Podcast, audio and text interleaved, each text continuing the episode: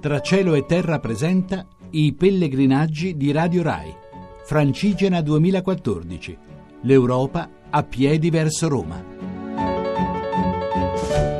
Un saluto da Sergio Valsania e da Lorenzo Sganzini. Allora, siamo qui a Fornovo dove siamo arrivati dopo aver camminato 35 chilometri e direi la giornata di oggi è dominata da due aspetti l'aspetto di Fidenza, bellissimo il Duomo, ottima la bisaccia del pellegrino dell'Emilia Romagna ci è stata consegnata, direi eh, momento anche significativo dal punto di vista spirituale la venerazione delle reliquie di San Donnino e dall'altro aspetto invece una tappa che secondo me ha alcuni problemi proprio di tracciato, soprattutto trattandosi di una tappa così lunga. Io direi rimandiamo alla VR6 i discorsi del tracciato che è la nostra puntata che va alle 15 tutti i giorni su VR6, puntata King Size che può essere anche scaricata in podcast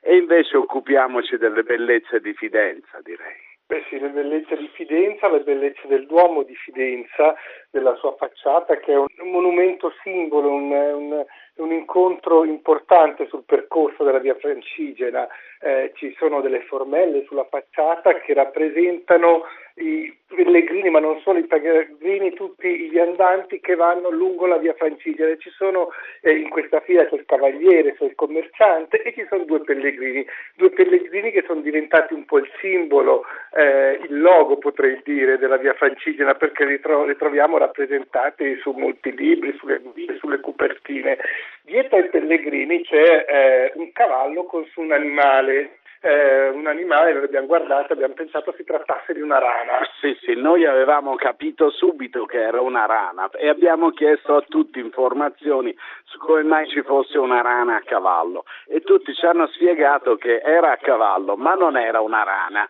sembrava una rana perché non aveva più il volto e quindi un, ca- un cane con un, cioè ci hanno detto che era un cane, un, un cane con una, col volto tagliato sembra una rana, se non che io stamattina sono tornato al Duomo, sono andato al museo, ho chiesto ma perché un cane su un cavallo? Mi hanno detto no, non è un,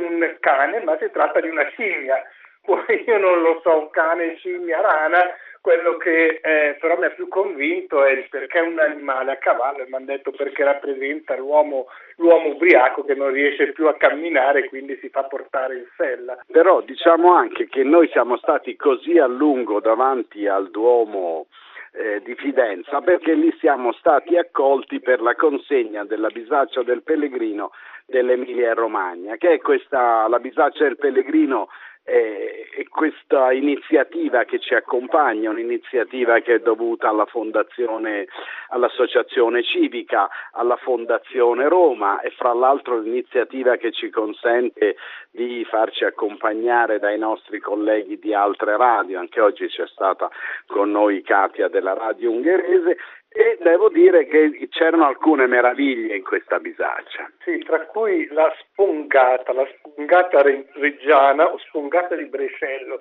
Eh, la cito e poi ricorderemo tutto il resto perché non è che portiamo tutto, che mangiamo tutto durante il cammino. A mezzogiorno quando ci siamo fermati nel mezzo di questa lunga tappa abbiamo mangiato qualche cosa e poi abbiamo tirato fuori la nostra spongata ricca veramente di frutta secca, miele, insomma veramente vitalizzante